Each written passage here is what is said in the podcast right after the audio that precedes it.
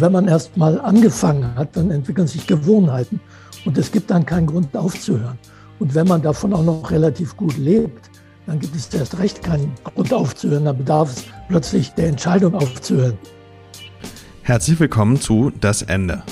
Was wäre, wenn es uns nicht an Visionen und Ideen für eine bessere Gesellschaft fehlt, sondern an der Fähigkeit, ein gutes Ende zu finden? Wir sind Ilan Siebert, Linnea Riensberg und Robert Stulle und freuen uns, euch regelmäßig zu verschiedensten Perspektiven auf das Ende einzuladen. Ob persönlich, in der Wirtschaft, politisch oder gesellschaftlich, hier auf alle Fälle immer menschlich.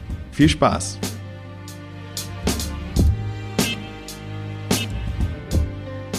Liebe Zuhörer, herzlich willkommen zu einer weiteren Folge von unserem Podcast Das Ende. Heute für euch am Mikrofon sind Ilan Siebert und Robert Stulle und wir haben einen ganz besonderen Gast als Interviewpartner, nämlich Fritz B. Simon. Fritz ist eine Koryphäe und ich würde mal sagen Urgestein der Systemtheorie und der systemischen Organisationsberatung. Er hat vor vielen Jahren zusammen mit Gunther Weber die Gruppe Simon Weber und Friends gegründet, die Beratung machen, aber vor allem auch Ausbildung für systemische Organisationsberater. Und er hat zahlreiche Publikationen veröffentlicht, unter anderem solche Klassiker wie Einführung in die systemische Organisationstheorie, aber auch Einführung in die systemische Wirtschaftstheorie oder auch meine Psyche, meine Psychose, mein Fahrrad und ich. Und ich glaube, Fritz, ein Spezialgebiet von dir sind ja auch Familienunternehmen. Und vor diesem Hintergrund, mit dem Background auch aus der Systemtheorie, wollen wir heute mit dir auf das Ende schauen. Guter Anfang. Schön, du hattest ja. gerade schon angefangen, du hattest gerade schon angefangen zu erzählen, was deine Assoziationen zum Ende sind und hattest gesagt, dass du mit 65 beschlossen hast, keine Vorträge mehr zu halten. Magst du noch mal kurz für die ZuhörerInnen beschreiben, warum du das beendet hast und wie das aufgenommen worden ist? Ja, das Stichwort Urgestein, was Robert eben erwähnt hat, hat mich jetzt noch mal angeregt. Urgestein, Stein ist ja etwas, was ewig bleibt. Marmorstein und Eisen bricht, äh, nur das Urgestein nicht. Ich habe mit 65, ich habe beschlossen, da war ich aber etwa 35, mit 65 aufzuhören und nicht mehr öffentlich aufzutreten. Also keine fremden Workshops mehr zu geben, keine Vorträge mehr zu halten. Und ich habe ziemlich viele gehalten, so zehn, zwölf öffentliche äh, und auch gar nicht so schlecht bezahlte Vorträge im Jahr. Aber ich habe bei diesen anderen Urgesteinen, nämlich Mentoren von mir, wirklich sehr beeindruckenden Persönlichkeiten, denen ich persönlich auch viel verdanke, gesehen, dass die irgendwann in so einen Rhythmus gekommen sind, wo sie sich immer wiederholt haben und wo sie um die Welt gefahren sind. Was ja auch Sinn macht, dann immer dasselbe zu erzählen. Das ist ja eine Frage der Ökonomie. Und das habe ich beschlossen, das werde ich nicht tun. Ich habe mal Jay Haley, das ist so ein systemtheoretisches Urgestein, in Washington besucht und der hatte eine Amerikakarte und da waren lauter Nadeln mit verschiedenen Farben eingepinnt und ich habe ihn gefragt, was bedeuten die Pins und da hat er gesagt, naja, da steht, wann ich in, in welchem Ort war und meine Vorträge gehalten habe. Und ich fahre da immer frühestens nach fünf bis sieben Jahren wieder hin damit ich denselben Vortrag wieder halten kann und nicht dasselbe Publikum da ist. Also, aber dieser Effekt ist sonst da. Wenn du erst mal drin bist in diesem Zirkus, wo du auf den Weiterbildungsstrich gehst oder in diesem Vortragszirkel drin bist, dann wiederholst du dich. Eine Frage der Ökonomie. Und ich habe beschlossen, das will ich nicht. Ich will nicht, dass man mich da rausträgt ja, oder rausprügelt, weil keiner meine, meine Witze mehr verträgt weil er sie schon 27 Mal gehört hat. Also habe ich beschlossen, mit 65 höre ich auf, habe ich auch gemacht. Ich habe ein oder zwei Rückfälle gehabt, weil ich das irgendjemandem vorher schon versprochen habe, aber dann habe ich es auch nicht mehr gemacht. Bin da relativ konsequent. Und für mich gilt einfach, aber das war unabhängig von diesen Urgestein-Vorbildern schon immer klar, ich höre leidenschaftlich gerne auf. Ja, außer beim Rauchen bestimmte das fast immer. Also für mich gilt der Satz, in jedem Ende liegt ein Zauber. Ja, super. Wir sind ja mittendrin. Das ist genau nämlich diese Beobachtung auch, dass ja Karrieren oder etwas in der beruflichen Laufbahn besonders schwer zu beenden ist. Und wenn wir jetzt schauen, du hast diesen Entschluss gefasst schon vor langem, ich will da raus, ich will praktisch nicht in diese ewige Spirale gehen. Und wir schauen aber auf deine Kollegen, bei denen du beobachtet hast, die haben dieses Ende für sich nicht gefunden. Was sind denn die Dinge, die uns als Menschen davon abhalten, etwas zu beenden aus deiner Sicht? ökonomische Erwägungen. Also du hast irgendwas, ein Produkt, das gut funktioniert. Du bist in einem Markt, Leute kennen dich, die Leute fragen dich nach und dann machst du halt immer weiter.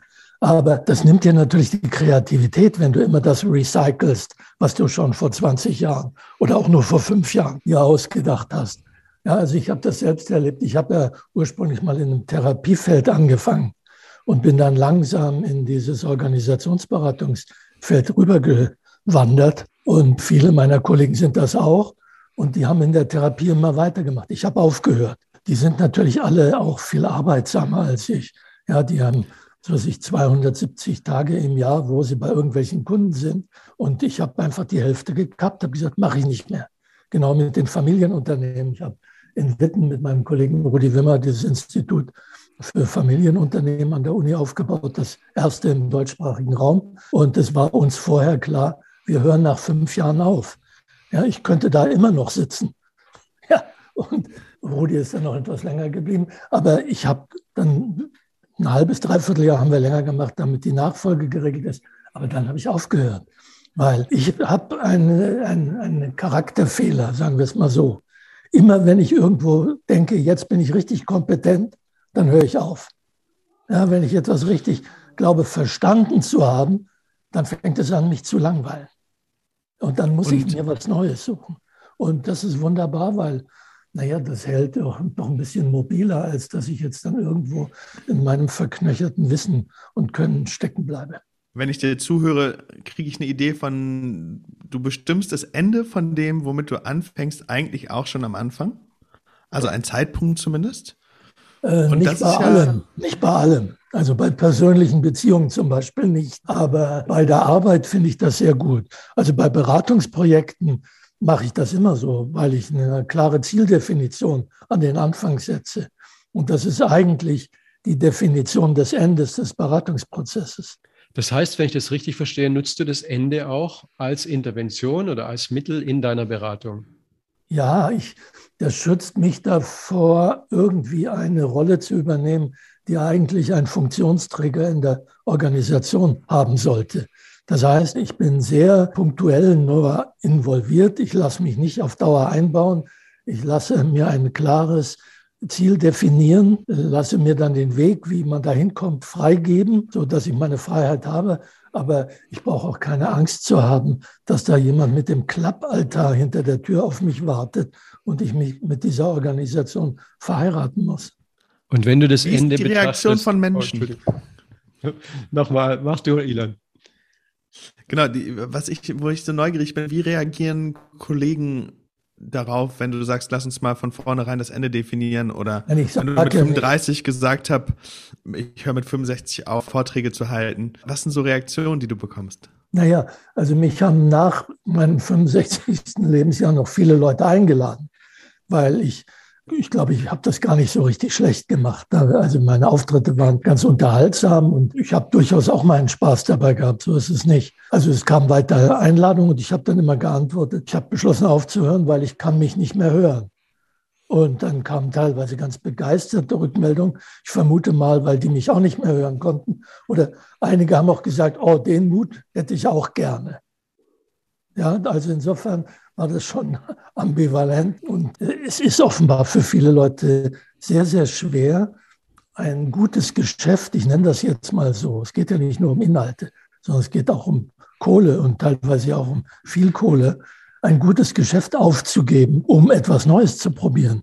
Nur ein gutes Geschäft, das einen langweilt oder nicht mehr inspiriert, weiterzumachen, ist ja autodestruktiv, weil man lebt nur einmal und die Lebenszeit ist begrenzt.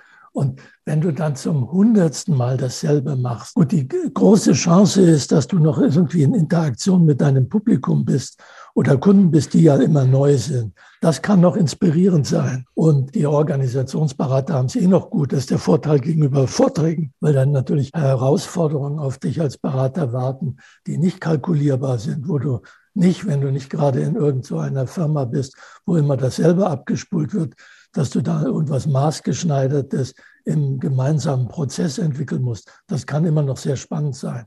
Also ich kann das schon nachvollziehen, wenn man das weitermachen will. Also man muss nicht mit allem aufhören. Sachen, die einen interessieren, die spannend sind, sollte man ruhig weitermachen. Ja, das Ende ist kein Wert an sich. Obwohl ich, wie gesagt, bin ein relativ verantwortungsbewusster Mensch. Deswegen äh, begrenze ich die immer ganz gerne. Also deswegen definiere ich gerne von vornherein, wann ich aus so einer verantwortungsvollen Beziehung wieder rauskomme. Also wenn wir schauen auf die Momente, wo das Ende schon wünschenswert wäre, aber ein, kein Ende gefunden wird, also ob es jetzt einzelne Personen oder Organisationen betrifft, dann denke ich an diesen Begriff, den ich neulich gehört habe, die Erfolgsfalle. Also du steckst mhm. drin in einem Muster, das hat gut funktioniert, aber irgendwie kannst du kein Ende finden, weil es eben auch irgendwie bequem ist. Aber am Schluss steht das dem im Wege, dass irgendetwas Neues kommen kann. Wenn du jetzt aus der Systemtheorie auf Organisationen schaust, welche Rolle spielt da das Ende und das Nichtfinden des Endes? Man muss, glaube ich, nochmal von vorne anfangen, dass eigentlich ja nicht das Ende der Erklärung bedarf, sondern das Weitermachen. Weil soziale Prozesse werden ja nur dadurch fortgesetzt, dass sie fortgesetzt werden. Also das ist so wie ein Kaminfeuer, das geht eigentlich von alleine aus, es sei denn, du legst immer wieder Holz nach. Und äh, Organisationen bleiben nur scheinbar statisch erhalten, wenn immer wieder Leute dasselbe tun. Wenn also diese Kommunikation aufrechterhalten wird und die Interaktion aufrechterhalten wird, die dafür sorgt, dass alles so bleibt heute, wie es gestern war und so weiter. Ja, also das heißt, man muss immer weitermachen, wenn etwas nicht beenden soll. Deswegen gibt es ein, in sozialen Systemen einen großen Unterschied zwischen Anfang und Ende. Der Anfang bedarf immer einer Entscheidung. Und eigentlich müsste das Ende auch einer Entscheidung bedürfen. Nur wenn man erst mal angefangen hat, dann entwickeln sich Gewohnheiten. Und es gibt dann keinen Grund aufzuhören. Und wenn man davon auch noch relativ gut lebt, dann gibt es erst recht keinen Grund aufzuhören. Da bedarf es plötzlich der Entscheidung aufzuhören. Viele Prozesse verleppern einfach in Organisationen. Projekte beginnen und sie werden nie richtig abgeschlossen, weil irgendeiner macht halt dann nicht mehr das, was nötig wäre, um dieses Projekt am Laufen zu halten oder Teams lösen sich klammheimlich auf, versanden, ja, weil es nicht ein richtig definiertes Ende gibt. Aber das liegt daran, dass dann eben nicht mehr das weitergemacht wird. Und das ist dann höchst unbefriedigend, weil offenbar die Gestalt nicht geschlossen ist. Ja, weil man denkt, irgendwie ist das kein befriedigendes Ende. Ich habe ja in der Psychiatrie gearbeitet und wenn da ein Patient aufgenommen wurde, dann war das ja hoch ritualisiert. Also es wurde nicht so genannt, aber er wurde aufgenommen, muss zur Verwaltung, wurden die Daten aufgenommen, dann wurde er untersucht und dann wurde er auf der Station und so weiter. Und dann irgendwann am Schluss wurden die sozusagen entlassen und keiner wusste, wo sind sie denn nun eigentlich. Ich erinnere mich noch sehr genau, auf der Station, die ich geleitet habe, haben wir dann irgendwann Entlassungsrituale eingeführt, um das Ende zu markieren. Und an einen Fall erinnere ich mich ganz besonders gern. Da haben wir dann öffentlich eine Patientin von ihrer Diagnose freigesprochen was für die nächsten, ich habe das verfolgt, 30 Jahre ihres Lebens ziemlich wichtig war. Also manchmal macht es Sinn, solche Übergangsrituale einzuführen, um ein Ende zu markieren. Und in Organisationen werden Ende üblicherweise nicht markiert, weil man braucht sich nicht zu entschließen, etwas zu beenden, weil es hört doch von alleine auf, wenn keiner weitermacht. Ja, das ist das Problem. Ein anderer Aspekt wäre ja, dass Leute weitermachen, es nicht versandet, aber das, was sie machen, eigentlich gar nicht mehr hilfreich ist. Ja, ja. Naja, man muss in Organisationen sind ja ein Mittel zu unterschiedlichen Zwecken. Die Idee, dass da alle an einem Strang ziehen, ist ja Idiotie, das ist ja Quatsch. Sondern Organisationen sind Mittel zu höchst unterschiedlichen Zwecken. Ja, das heißt, man hat einen Job, arbeitet da und verdient sein Geld, um seinen Kleingarten bestellen zu können oder sein Kind großzuziehen oder sich den Ferrari zu kaufen. Also das heißt, Organisationen sind Mittel zu unterschiedlichen Zwecken. Und diese Zwecke sind weiter da, auch wenn die Organisation gar keinen Zweck mehr hat. Oder ich weiß nicht, ob die Geschichte stimmt, aber mir hat mal jemand erzählt, als Klaus Peimann in Österreich das Burgtheater übernommen hat, war ein Flur in dem Gebäude besetzt von einer österreichischen Behörde. Und Peimann, der ja eh irgendwie so imperialistische Tendenzen hat oder hatte, wollte diese Räume haben und hat dann nachgeforscht, äh, was ist eigentlich das Aufgabe dieser Behörde, die Aufgabe dieser Behörde. Und dann stellte sich heraus, diese Behörde hatte schon seit 1949 keine Aufgabe mehr. Aber die Leute wurden weiter bezahlt und haben sich beschäftigt und so weiter. Und das passiert natürlich in Organisationen, weil für die Mitarbeiter behält die Organisation, wenn sie bezahlt werden, weiter ihren Zweck. ob das für die Organisation sinnvoll ist. Ja, Organisationen folgen einer anderen Systemrationalität als Individuen. Daraus können Konflikte entstehen und die muss man halt im Blick haben. Und was für ein Individuum sinnvoll ist, nämlich den Prozess weiterzuführen, muss nicht unbedingt für die Organisation sinnvoll sein. Was würdest du denn Organisationsführern, also Leuten, die in der Unternehmensführung sind und die das Ziel haben, die Organisation in eine bestimmte Richtung zu entwickeln, was würdest du denen raten, wie sie es schaffen, dass die Organisation Fähigkeiten entwickelt, das Ende herzustellen? Also wie gesagt, auch da würde ich ja nicht unbedingt sagen, welches Ende. Ja, also es gibt ja schon Leute, die übernehmen Organisationen, um sie auszuschlachten. Ja, die berühmten Heuschrecken die sind ja sehr erfolgreich im Beendigen von Organisationen, indem sie dann die Immobilien verkaufen. Das halte ich nicht unbedingt für jetzt das Erstrebenswerte. Aber auch Organisationen müssen sich überlegen, was sie weitermachen wollen oder nicht, weil die natürlich auch nur begrenzte Ressourcen haben. Und da wäre es immer die Frage, was sind unsere Ziele? Oberstes Ziel ist wahrscheinlich Überleben, weil in dem Fall die Ziele der Organisation und der Mitarbeiter oder auch der Eigner oder Stakeholder oder wie immer Shareholder, wer immer da ein Interesse daran hat, in eine Richtung gehen. Also das Überleben als oberstes Prinzip. Aber das heißt nicht, dass man alle die Bestandteile, alle Abteilungen, alle Geschäftsfelder oder was auch immer aufrechterhalten muss. Da muss man halt hinschauen, brauchen wir das oder brauchen wir es nicht? Was sind die Potenziale, die frei werden, wenn wir das Ding zumachen? Was sind die nicht den, womöglich nicht auf den ersten Blick äh, sichtbaren Nebenwirkungen davon, wenn wir dies oder jenes nicht mehr selber machen, sondern outsourcen oder ganz zusperren. Also das kann man alles, denke ich, sehr genau reflektieren. Und da muss man sich halt immer darüber klar werden, dass eine Organisation ja nicht eine isolierte Überlebenseinheit ist, sondern immer die Organisation plus die für sie relevanten Umwelten. Also bei einer Organisation wie einem Unternehmen äh, muss man halt schauen, welche sind die Märkte, auf die wir angewiesen sind. Was sind die politischen Rahmenbedingungen, die wir nicht ungestraft wegdenken? Was sind die personellen Rahmenbedingungen? Wen kriegen wir das richtige Personal? Haben wir das? Also das heißt, man muss permanent diese verschiedenen Bälle in der Luft haben und diesen sehr unterschiedlichen Zielsetzungen all dieser anderen Systeme, die aber fürs eigene Überleben relevant sind, mit im Blick behalten. Und letztlich kommt man nie umhin, irgendwo faule Kompromisse zu machen, um nicht eine Alles- oder Nichts-Entscheidung zu treffen, sondern irgendwie zu versuchen, all denen gerecht zu werden oder zumindest sie nicht zu vernachlässigen. Es gibt ja so einen Hype, würde ich behaupten, zurzeit in der ganzen Startup- und Organisationsentwicklungsszene, sage ich mal, über diese Idee von Purpose oder wie man früher gesagt hätte, vielleicht Sinnhaftigkeit oder der Zweck der ganzen Geschichte. Und gleichzeitig gibt es dann viele Arbeitnehmer oder Angestellte, die eben eine Aufgabe machen, die ihren Kleingarten bezahlt. Das Bild hattest du eben aufgemacht. Und trotzdem verlieren sie manchmal die Anbindung an die Organisation im Sinne von Selbstwirksamkeit zu etwas, das sie selber als wertvoll empfinden. Und was mich interessieren würde, wie würdest du eine Verantwortlichkeit sehen und welche Chancen würdest du Individuen auch zusprechen, wenn sie in Organisationen Dinge beenden wollen, die sie vielleicht für nicht mehr hilfreich erachten oder erleben? Das sind ja irgendwie jetzt zwei Fragen. Das könnte passieren, ja. Diese, diese Geschichte. Also, um es mal ganz klar zu sagen, für die Mitarbeiter braucht eine Organisation kein Purpose.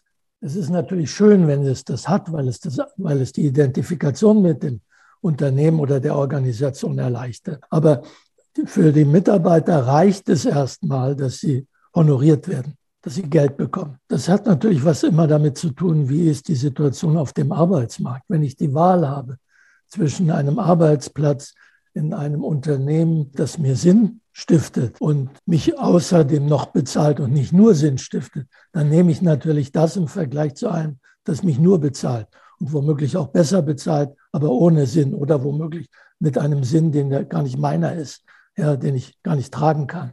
Aber letztlich muss man sehen, Organisationen als evolutionäre Entwicklung oder Erfolg der Menschheitsgeschichte äh, beruhen darauf, dass man seine Arbeitskraft und seinen Tag dafür hergibt, für etwas, für ein Ziel, das man nicht selber sich ausgesucht hat. Das heißt, die Arbeit, wie Chester Barnard, das ist so einer der frühen Organisationsforscher, Er hat das Indifferenzzone genannt. Also das, was ich da mache, fällt in die Differenzzone.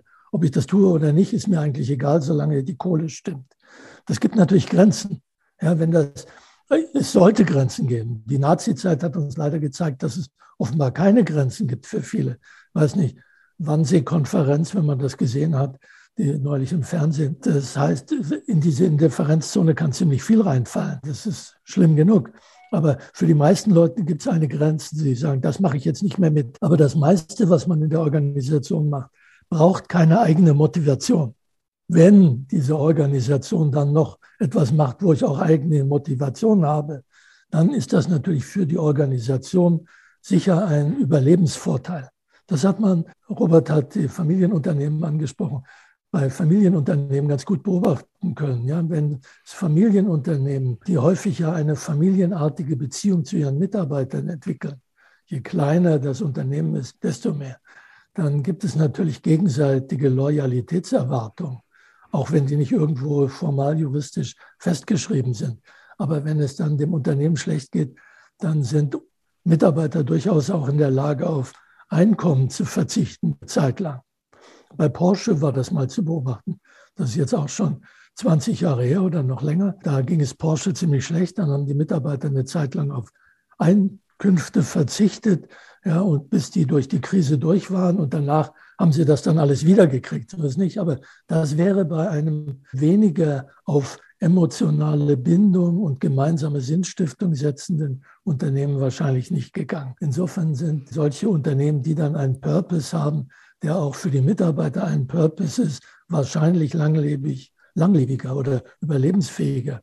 Aber mal nüchtern betrachtet braucht man letztlich das nicht. Man muss nur jemanden haben, der bereit ist, diesen Job für die entsprechende Bezahlung zu tun. Das klingt jetzt sehr nüchtern und zynisch, ist es aber nicht sondern das ist nur ein, ein äh, nüchterner, theoretischer Blick auf das, was da passiert. Weil, und das ist, finde ich, nochmal wichtig, es gibt einen existenziellen Konflikt zwischen jeder Organisation und jedem Mitarbeiter. Weil Organisationen überleben nur, wenn jeder Mitarbeiter für sie austauschbar ist. Und wenn Mitarbeiter schlau sind, dann sorgen sie dafür, dass jede Organisation für sie austauschbar ist also dass möglichst viele potenzielle Arbeitgeber sie haben wollen.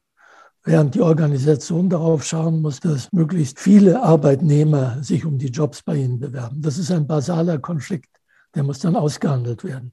Also wer sich zu sehr mit seinem Arbeitgeber der Organisation identifiziert, geht ein hohes Risiko ein, weil auf Treue kann man nicht setzen. Diejenigen, mit denen man womöglich über Jahre zusammengearbeitet hat, sind zwei Jahre später nicht mehr da und erinnern sich überhaupt nicht mehr an das, was man für die Organisation geopfert hat. Also insofern ist das ein basaler Konflikt, den muss man sehen und äh, finde ihn auch nicht weiter problematisch, sondern das ist eine der vielen Konflikte oder Paradoxien, in denen man in Organisationen in die man verstrickt ist oder mit denen man konfrontiert ist. Da muss man das halt aushandeln. Basta. Ich würde gerne den zweiten Teil der Frage nochmal stark machen, ohne dem ersten ja. Teil zu widersprechen. Ja. Also ich äh, schätze ja genau diese Nüchternheit an der Systemtheorie. Und gleichzeitig wäre es ja auch denkbar, dass Leute in einer Organisation sind oder zum Beispiel auch, das ist vielleicht ein ganz guter Moment, jetzt auch schon um die Ebene nochmal auf eine gesellschaftliche zu shiften. Also wo man in einer Organisationsform ist und denkt, ja, jetzt bin ich aber unzufrieden und ich bin trotzdem Teil davon. Und die Kosten für mich, jetzt eine andere Organisation zu suchen, sind mir gerade zu hoch was kann ich eigentlich an meiner Situation hier in dem System ändern, ohne dass es dazu führt, dass ich rausgeschmissen werde. Und ich habe Lust, also ich habe auf einmal so eine intrinsische Motivation, das ist ja immer gefährlich, wenn Menschen das haben, mhm. was zu gestalten. Also was, was sind deren Chancen, was machen die damit? Wie können sie vielleicht Prozesse beenden? Also ich habe einen Kunden gehabt, die so ein Feedback-Tool einsetzen und dann sagt eine Führungsebene, ja, ich weiß, was ich da anklicken muss, damit ich bestmöglichst bewertet werde, muss ich das noch machen? Das fand ich eine ziemlich kluge Intervention von den Mitarbeitenden. Und wie, wie guckst du auf solche Spielräume, die Individuen haben in Organisationen, um Dinge zu beenden, die vielleicht ihre Sinnhaftigkeit verloren haben? Das hängt natürlich von dem Job ab, den man hat in der Organisation. Wenn du in der Produktion bist, werden ja immer weniger Leute, dann hast du natürlich relativ wenig Spielraum.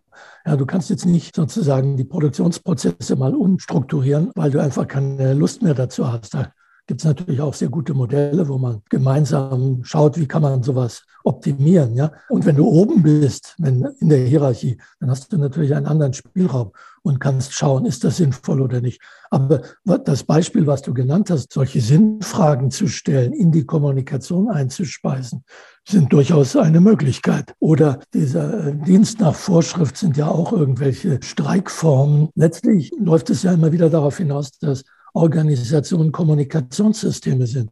Das heißt, wenn du was ändern willst, musst du die Kommunikation ändern.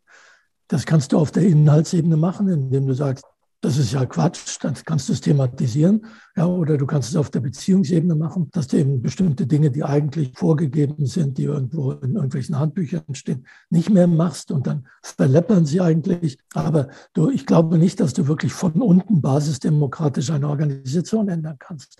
Aber du kannst natürlich an der Basis Botschaften setzen, die dann irgendwann an den Stellen, wo entschieden werden kann, auch eine Wirkung erzielen. Also ich denke, anzunehmen, dass du jetzt mit deiner Motivation diese Organisation veränderst, ist äh, illusorisch. Ich habe viele Projekte beobachtet, wo Leute auch über Jahre was Tolles aufgebaut haben und dann sind sie weggegangen. Dann ging das so an ihnen als Person. In der Zeit, als sie da waren, haben sie was Tolles Neues gemacht. Ja, ein halbes Jahr später, waren die drei, vier Hauptplayer weg war nichts mehr davon übrig. Wenn, dann muss man auf die Ebene kommen der Entscheidungsprämissen. Organisationstheoretisch ist das relativ klar. Da muss man schauen, kann man wirklich Strukturen ändern? Ja, und die wird man nicht, wie gesagt, qua Volksentscheid ändern, sondern die wird man nur, indem man über die Hierarchie über diejenigen, die dort entscheiden können, dazu führen, dass eine neue Struktur eingeführt, andere Kommunikationswege etabliert werden, andere Programme etabliert werden. Man kann natürlich auf der kulturellen Ebene was machen, ja, indem man also einfach bestimmte kulturellen Erwartungen nicht mehr gerecht wird. Ja. Also wenn erwartet wird, dass man sich in einer bestimmten Art und Weise anzieht, um jetzt mal ein ganz banales Beispiel zu nennen, kann man ja dagegen verstoßen. Ja, wenn plötzlich immer mehr Leute in kurzen Hosen zur Arbeit kommen, dann macht das was mit der Kultur. Ohne Krawatte Gerade heute habe ich im Fernsehen Morgenmagazin gesehen, Minister kommen jetzt ohne Krawatte üblicherweise. Herr Habeck trägt neuerdings Krawatte, seit er Minister ist. Und ich erinnere mich noch genau an die Zeit, als Joschka Fischer, der berühmt dafür war, mit Turnschuhen ins Parlament zu kommen, plötzlich Außenminister war und im dreiteiligen Anzug auftrat ein Komiker meinte dann, die Grünen tragen jetzt die Anzüge von der FDP auf. Also man kann auf der Ebene durchaus was machen, aber es ist ein mühseliger Prozess, auf dieser informellen Ebene was zu machen. Und das geht dann nur über abweichendes Verhalten. Und das ist die Frage, wie viel man sich da traut. Ich erinnere mich, ich habe ja dieses Institut für Familienunternehmen mit meinem Kollegen Rudi Wimmer aufgebaut und das wurde damals von der Deutschen Bank finanziert, sodass wir uns alle halben Jahre im Vorstandscasino der Deutschen Bank getroffen haben mit einem Beirat, der aus lauter hochpotenten Familienunternehmern bestand. Und wir haben dann immer gut gegessen und so und dann auch Sachfragen diskutiert. Und ich bin da vom ersten Tag an ohne Krawatte hingegangen. Ja, ich war der Einzige. Und es dauerte aber etwa drei, vier Jahre, bis dann plötzlich fünf oder sechs oder sieben Leute ohne Krawatte dahin kamen. Das heißt, das ist ein mühsamer langfristiger Prozess und wahrscheinlich sind diese anderen sechs oder sieben auch nicht meinetwegen ohne Krawatte gekommen, sondern weil es ein gesellschaftlicher Trend war. Weil die Einsicht, dass Krawatten die Blutzufuhr zum Gehirn abschnüren, sich durchgesetzt hat. Irgend sowas wird es gewesen sein. Ja, also richtig, richtig viel Relevanz und Einfluss und Wirksamkeit hast du ja in Organisationen, wenn du selber ganz oben bist, wenn du praktisch ja, der, der genau. Organisationslenker bist. Und bei Familienunternehmen ist ja das Interessante auch noch, dass es nicht nur mit dir also in einer CEO-Rolle oder in einer Rolle verbunden ist, sondern auch noch mit dir, mit deiner Story, mit deiner Geschichte, mit dir als Mensch. Das heißt, da ist ja auch immer regelmäßig, irgendwann steht dieses Thema Generationswechsel oder Übergabe an die nächste Führungsriege an. Also ein Ende, das praktisch besonders doppelt belastet in vielerlei Hinsicht ist, wo es ja. ums Persönliche und ums Wirtschaftliche Weitergeben geht und damit auch Beenden von einer Phase. Wie, wie sind deine Erfahrungen mit dem Finden eines guten Endes in Familienunternehmen? Ja, das ist relativ schwierig für viele. Vor allem Gründer haben es natürlich schwer, weil die ja mit diesem Laden vollkommen identifiziert sind und dann eine sehr ambivalente Beziehung zu der potenziellen Nachfolge haben. Einerseits erwarten sie, dass sie einen Nachfolger in der Familie haben. Damit sind solche irgendwie Unsterblichkeitsfantasien verbunden. Ja, ich lebe in meinem Werk weiter. Auf der anderen Seite trauen sie es eigentlich niemandem so gut zu, zu machen, wie sie es selber machen. Also insofern ist das immer so eine Mischung zwischen Erwartung, du wirst es, ja, und auf der anderen Seite es nicht wirklich zulassen. Und wenn dann der Junior mit 75 endlich sagt, ich möchte auch mal ans Ruder, dann wird es halt problematisch. Also meine Erfahrung ist, dass so ein Nachfolgeprozess natürlich nicht von einem Tag zum anderen erfolgreich ist, sondern dieses Ende äh, muss vorbereitet werden. Und üblicherweise muss man dafür, glaube ich, so zehn Jahre rechnen. Zehn Jahre, wo, wo jemand erstmal eingeführt wird in den Job, wo er auch selber was machen kann und wo auch dieser Abschied irgendwie nicht von einem Tag zum anderen erfolgt, weil die wenigsten Unternehmer sind wirklich glücklich damit, dann nachher Golf zu spielen. Die haben dann ihr Handicap auf sechs heruntergebracht und fangen an, sich zu langweilen. Wenn es gut läuft, dann machen sie einen neuen Laden auf oder beraten irgendwelche Start-ups und so weiter. Aber wenn es nicht so gut läuft und wenn womöglich auch das Unternehmen nicht so floriert oder der Nachfolger oder die Nachfolger Entscheidungen treffen, die ihnen nicht gefallen, dann mischen sie sich wieder ein. Also das ist offenbar sehr schwer. Je näher einem ein Job ist, je mehr man damit identifiziert ist, umso schwerer ist es aufzuhören. Und da ein gutes Ende zu finden, das ist eine psychologische Frage. Also irgendwie die Gestaltpsychologen hier in Berlin vor 100 Jahren haben ja sehr schöne Experimente gemacht. Zum Beispiel Eins, was mich immer sehr beeindruckt hat, ist die Berliner Kellner damals, die in den Biergärten bedient haben. Die haben sich die Zeche der einzelnen Kunden an diesen zig Tischen gemerkt, mussten das nicht aufschreiben. Und in dem Moment, wo einer bezahlt hatte, haben sie es vergessen. Dann war die Gestalt geschlossen. Und dieses Gestaltschließen ist es, glaube ich. Das heißt, es muss ein gutes Ende sein. Es muss irgendwo jemand sagen, okay, jetzt ist die Sache rund für mich. Dann kann man aufhören. Wenn da noch Sachen offen sind, dann kann man nicht aufhören. Und das ist nicht nur ein Familienunternehmen, sondern das ist, glaube ich, generell schwierig zu sagen, okay, die Sache ist rund. Dazu gehört natürlich, dass derjenige, der aufhört, für all das anerkannt wird, was er gemacht hat, dass er sich jetzt nicht so distanzieren muss, ja, dass da eine Feindschaft entsteht, dass er wohlwollend äh, das Ganze immer noch zumindest als Beobachter begleiten kann und dass ihm eine irgendwie ehrenvolle Position gegeben wird und dass er Vertrauen in diejenigen hat, denen er da sein Baby anvertraut. Also ich habe jetzt gerade zwei, zwei interessante Dinge darin gehört. Das eine ist, dass du sagst, der Prozess des Loslassens des Beenden dauert schon zehn Jahre. Das heißt, wenn, ja. der, wenn der Unternehmensführer des Familienunternehmens sagt, ich mit 65 will ich aufhören, sollte er mit 55 mit diesem Prozess ja. beginnen. Und das ja. Zweite, was du sagst, ist, dass dieses Ende eben auch die Perspektive hat der Gestaltung dessen, was als nächstes kommen soll. Also, dass der eben sagt, ja, dann gehe ich natürlich nicht auf den Golfplatz, sondern da kommt wieder eine neue sinnvolle Rolle. Ja. Ja, Nein, der darf natürlich nicht in ein Loch fallen, was für Unternehmer wirklich schwierig ist, weil die ja hochgradig identifiziert sind. Also diejenigen, die ich kenne, das ist ihr Lebensinhalt. Die haben gar keine Zeit mehr für ein Hobby. Die basteln nicht nebenbei an der elektrischen Eisenbahn rum. Es sei denn, sie stellen elektrische Eisenbahnen her. Also insofern da sich langsam schon auch irgendetwas zu suchen, da kommt dann auf einmal Purpose ins Spiel, viel mehr als für die Organisation. Wenn ich dir zuhöre, dann denke ich, ja, das stimmt und das kann ich für Unternehmen denken und habe da auch, also da, das weckt meinen Revoluzergeist nicht. Gleichzeitig, wenn ich mir das auf Gesellschaft vorstelle und wenn ich mir angucke, wie zum Beispiel in Deutschland die Autoindustrie agiert und wenn ich gleichzeitig so globale Herausforderungen mir wie den Klimawandel angucke oder wenn ich mir angucke, wie Parteien und Parlament funktioniert und wie die Lage um die Demokratie ist, dann frage ich mich so ein bisschen als einfacher Bürger, und manche der HörerInnen werden das schon mitkriegen, dass ich auch in dem Bereich aktiv bin mit Es geht los. Aber dann frage ich mich, was kann ich eigentlich machen, wenn diese Systeme so inhärent sind und das eigentlich nur von oben gesteuert werden kann, währenddessen wir vielleicht für einige Funktionsformen ein Ende bräuchten und ich da eigentlich sehr gerne auf den Crash oder auf die Katastrophe verzichten würde.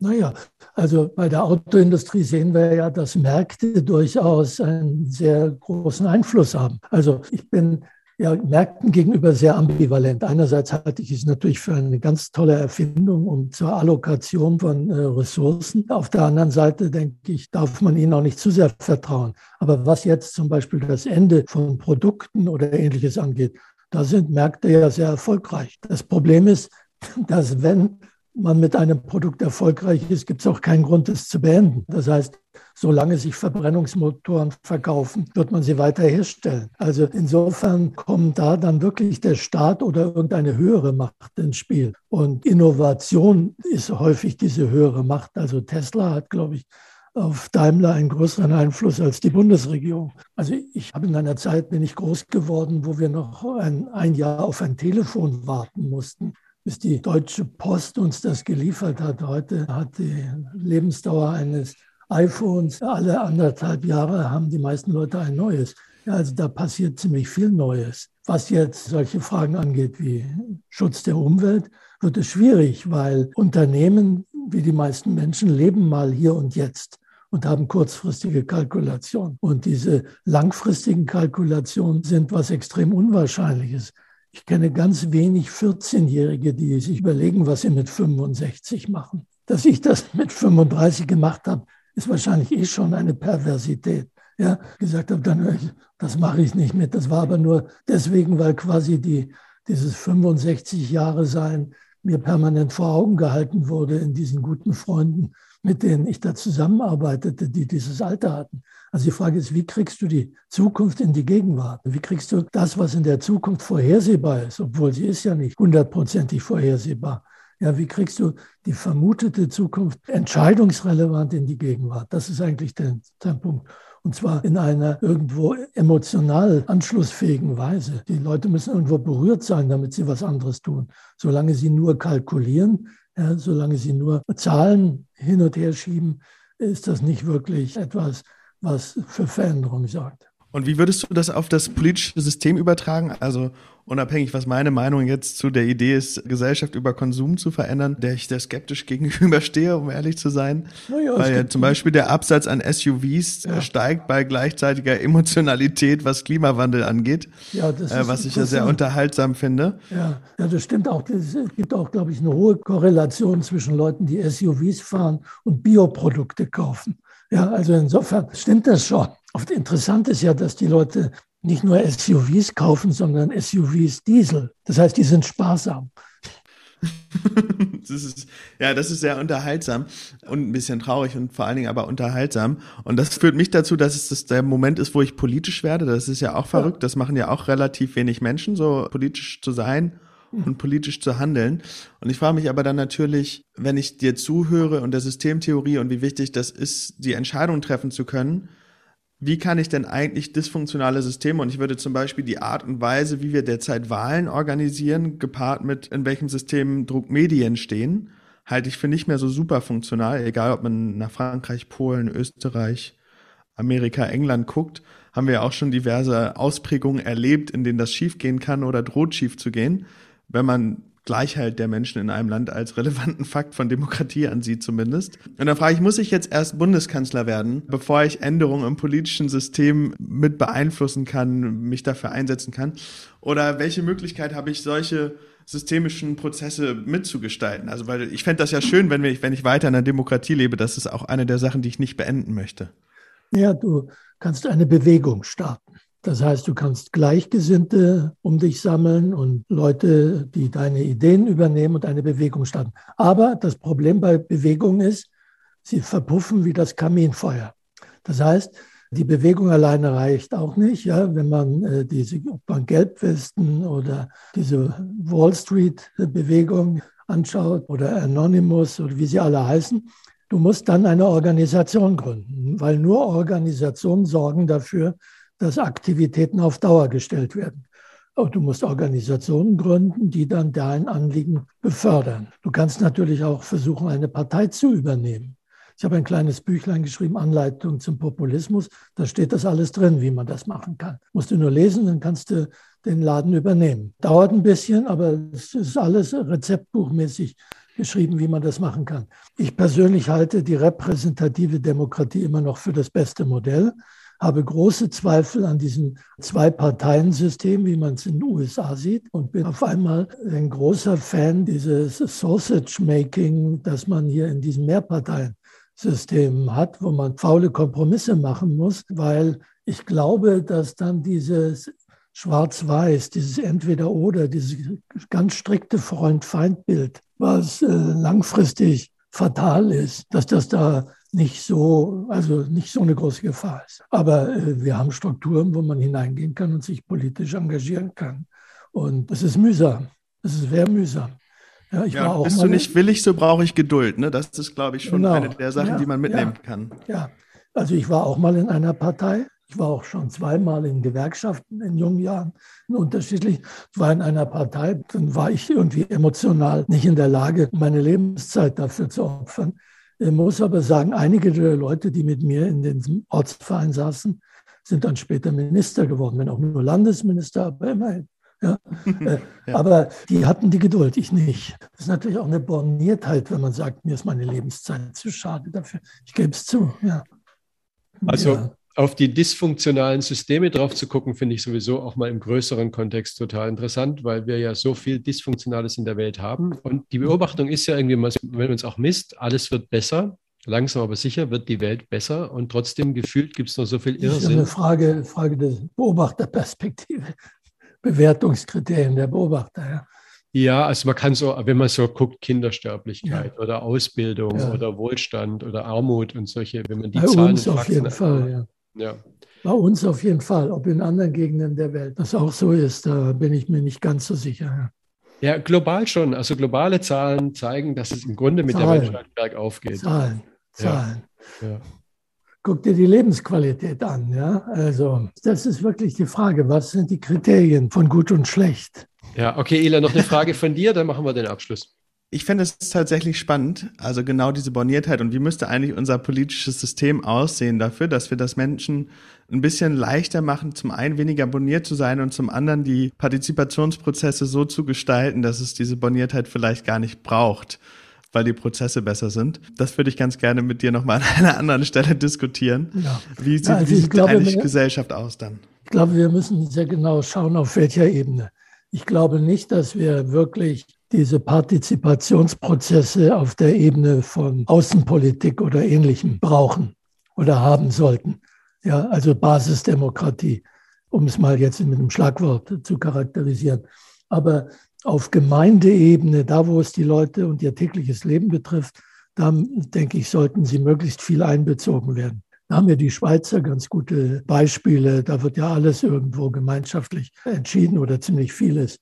Aber wenn ich mir die Kommunikation anschaue auf den Plattformen bei Twitter oder sonst wo, dann habe ich doch große Zweifel daran, dass es sinnvoll wäre, jetzt alle möglichen Leute über unsere Beziehung zu Putin entscheiden zu lassen. Ja, also da glaube ich schon, dass Berufspolitik etwas ist, was durchaus seinen Sinn hat. Also zumindest Leute, die sich längere Zeit mit irgendwelchen Sachfragen oder Themen beschäftigen und schlau machen und dann natürlich ihre Positionen auch zur Wahl stellen. Ich glaube schon, dass die eine Legitimation durch Wahl brauchen, obwohl ich manchmal auch Zweifel an der Intelligenz manchmal kriegt man ja so Anfälle, dass man sagte, man sollte endlich wieder ein Dreiklassenwahlrecht einführen, weil die Leute sind so bescheuert. Aber es hat sich gezeigt, dass das noch bescheuerter ist, so ein System. Na gut, wie auch immer. Äh, und Geld und Bildung hilft auch nicht immer bei der informierten Nein. Wahlentscheidung. Das ja. muss man leider auch zugestehen. Ja, und man muss sehen, dass man, und reiche Leute machen vollkommen idiotische Entscheidungen häufig,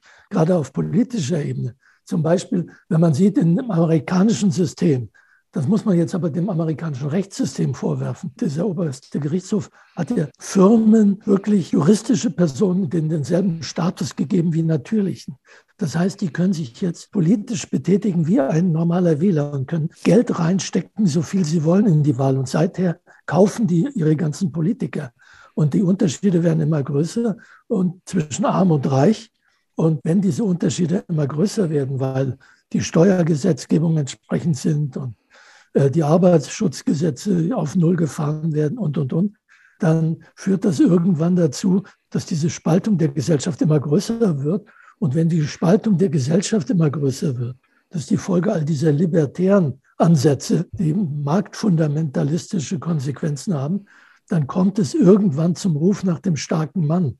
Und dann kommen, entstehen autoritäre Strukturen à la Trump, der ja wahrscheinlich in drei Jahren die Diktatur in den USA übernimmt oder zumindest gibt es eine gewisse Wahrscheinlichkeit. Also insofern muss man da sehr genau aufpassen. Da finde ich die repräsentative Demokratie kombiniert mit einem funktionierenden Rechtssystem eine, eine ziemlich intelligente Sache. Aber wie gesagt, die Einbeziehung der Bürger in den Bereichen, wo es, was weiß ich, um die Umgehungsstraße geht, die bei ihnen vor die Tür gebaut werden soll, oder das Schwimmbad, was jetzt doch zu einem Tanzsaal umgeformt werden soll, da sollte man sie sehr eng einbeziehen.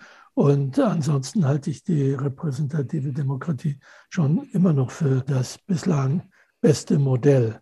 Aber auch das beste Modell heißt ja nicht, dass es nicht noch verbesserungsfähig wäre. Und welche Rolle das Losverfahren im Gegensatz zu Volksentscheiden da spielen können, das können wir gerne nochmal zu einem anderen Zeitpunkt diskutieren und nicht im Kontext des Endes, aber sehr gerne. Robert, deine Abschlusseinladung. Genau, ich das wollte gute Ende von dir, jetzt. Ich bedanke mich sehr bei dir, Fritz, dass du uns zur Verfügung gestanden bist für dieses Gespräch. Wir kommen zum Ende jetzt von dieser Folge. Und weil du uns ganz am Anfang erzählt hattest, dass du mal bei einem Vortrag vom Ende mit der Verabschiedung begonnen hast, würde ich dich zum Ende dieses Podcastes bitten, unsere Hörer zu begrüßen. Ja, herzlich willkommen alle Zuhörer. Ich bin gespannt, was uns erwartet in der nächsten Stunde. Ja, vor allem bin ich natürlich hoch interessiert an den extrem interessanten und intelligenten Fragen, die ihr beide mir stellen werdet. Und noch gespannter bin ich natürlich auf die Antworten, die ich geben werde. Super, Herzlichen Fritz. Dank. Vielen Dank. Tschüss. Bis zum nächsten Mal. Ciao.